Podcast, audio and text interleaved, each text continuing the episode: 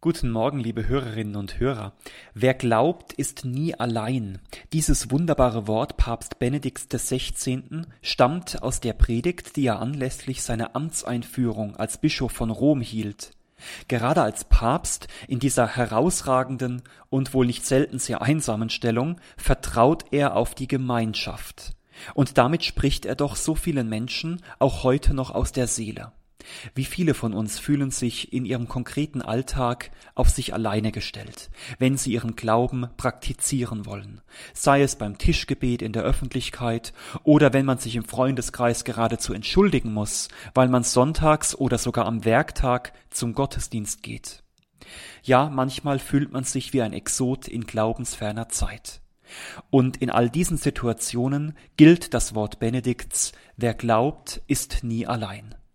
Und daraus ergibt sich unsere letzte Betrachtungsfrage zum Credo. Sie lautet, lebst du in der Gemeinschaft der Heiligen? Also in fester Verbundenheit mit all denen, die in ihrem Leben auf Gott vertraut und gehofft haben, mit ihm gegangen sind und von ihm im Sterben ins ewige Leben gerufen wurden. Eine solche Gemeinschaft stärkt und gibt Kraft für den eigenen Weg. Jesus selbst schickt doch die Apostel nie alleine, sondern immer zumindest zu zweit aus. Und im berühmten Emmaus-Evangelium, einem Urbild für die Kirche auf ihrem Weg durch die Zeit, kommt Jesus in die Gemeinschaft, in der zwei in seinem Namen versammelt sind. Es ist gut, diese Gemeinschaft, die uns durch den Glauben geschenkt wird, immer wieder zu erfahren und, wenn wir dies nicht können, zumindest in fester innerer Verbundenheit mit ihr zu leben. Dazu einige Gedanken, wie wir nun in unserem Alltag bewusst in diese Gemeinschaft der Geheiligten eintreten können. Zunächst die Gemeinschaft der Lebenden. Zunächst ein sehr einfacher Gedanke, der mir vor einigen Jahren einmal kam und mir seitdem unglaubliche Kraft gibt. Durch die weltweite Ausbreitung unserer katholischen Kirche und die Zeitverschiebung gibt es eigentlich keinen Moment, in dem nicht irgendwo auf der Welt die Eucharistie gefeiert wird, in irgendeiner Ortskirche. Und immer wird doch dann gebetet, vollende dein Volk in der Liebe und lass uns eins sein im Heiligen Geist. Ständig betet also jemand für uns, die wir zu dieser Kirche gehören.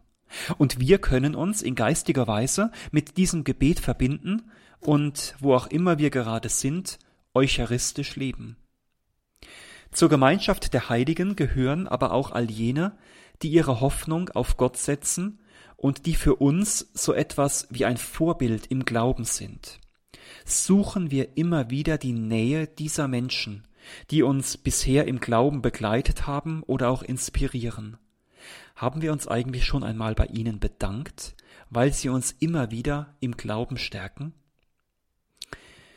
Leben wir aber auch im Bewusstsein, wie viel Großes und Wunderbares unser Glaube in Menschen guten Willens bereits gewirkt hat.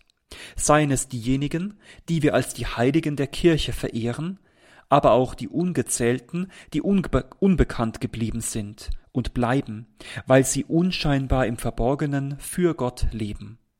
Jeden Tag schenkt uns die Kirche das Gedächtnis der Tagesheiligen, aber auch unsere Namenspatrone sind uns seit unserer Taufe mit auf den Weg gegeben als stete Begleiter und Fürsprecher. Und auch das ist für mich immer eine Ermutigung. Wenn ich mich mit ihren Biografien beschäftige, manchmal nur kurz und in ein paar Pinselstrichen, dann merke ich, Glaube ist nie etwas, das einem Leben zugeflogen ist oder als rundum sorglos Paket geliefert wird. Nein, dieser Glaube will entdeckt und erkundet werden, durchaus auch errungen und erkämpft, nicht selten auch erlitten im Spiegel der eigenen Biografie, mit dem, was der Herr von mir persönlich möchte. Diese Heiligen waren keine Abziehbilder, sondern jeder hat aus seinem je eigenen Leben das gemacht, wozu Gott ihn befähigt hat. Treue und Mut, Gelassenheit und Vertrauen sprechen für mich immer wieder aus den Lebensbeschreibungen der Heiligen und geben mir Kraft, mich mit ihnen zu verbinden und ihre Fürsprache zu erbitten für meinen eigenen Weg. Ein bekanntes Lied bringt diese Verbundenheit wunderbar zum Ausdruck. Dort heißt es, Ihr Freunde Gottes allzugleich, verherrlicht hoch im Himmelreich, erfleht am Throne alle Zeit uns Gnade und Barmherzigkeit. Helft uns in diesem Erdental, dass wir durch Gottes Gnad und Wahl zum Himmel kommen allzumal. Allen vorangestellt ist hierbei natürlich die Gottesmutter Maria, die eine herausragende Stellung im Chor der Heiligen einnimmt. Hierzu nochmals ein Wort Papst Benedikts. Wir haben eine Mutter im Himmel, weil sie in Gott und mit Gott ist, ist sie jedem von uns nahe. Sie kennt unser Herz, sie kann unsere Gebete hören, sie kann uns mit ihrer mütterlichen Güte helfen und sie ist uns, wie der Herr gesagt hat, als Mutter gegeben, an die wir uns in jedem Augenblick wenden können. Soweit der Papst. Wir wissen doch, dass es das Wesen der Gottesmutter ist, für andere einzutreten, etwa bei der Hochzeit zu Kana, wo sie ein Brautpaar vor einer Blamage schützte, oder im Pfingstsaal, wo sie in der Mitte der Jünger mit der jungen Kirche betete. Und wir dürfen darauf vertrauen, dass die Liebe der Gottesmutter zu uns nicht aufhört und sie für uns eintritt in den beiden wichtigsten Momenten des Lebens, jetzt und in der Stunde unseres Todes. Wer glaubt, ist also nie allein. Lebst du heute bewusst in der Gemeinschaft der Heiligen, so dürfen wir uns fragen und uns immer wieder vertrauensvoll an sie wenden, an Lebende und Verstorbene, und dürfen von ihnen Stärkung im Glauben erbitten. Und dabei begleite sie mit dem Segen des Himmels der dreifaltige Gott, der Vater, der Sohn und der Heilige Geist, Amen.